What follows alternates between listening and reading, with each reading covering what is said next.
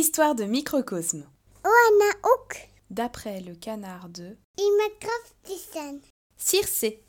Roger était un petit caneton ordinaire jusqu'au jour où il découvrit la magie. Il décida alors de se plonger dans d'énormes grimoires de sorts et d'enchantements toute la journée. Après plusieurs années d'apprentissage théorique, il eut envie de passer à la pratique. Dans un de ses livres, il avait découvert Circé. Magicienne plus que confirmée, elle avait vécu d'extraordinaires aventures. Il décida d'aller à sa rencontre. Chose pas très compliquée, elle était exilée sur une île où s'affichait en gros sur un panneau Île de Circé, entrée interdite. N'écoutant que son courage, il franchit le pas. Et, devant tant de détermination ou de folie, Circé eut un coup de cœur pour ce canard qu'elle décida de prendre sous son aile. Malheureusement, quelques mois à peine après l'avoir pris en tant qu'apprenti, Circé disparut sans laisser de traces. Malgré tous ses efforts pour la retrouver, Roger ne trouvait aucune piste tangible.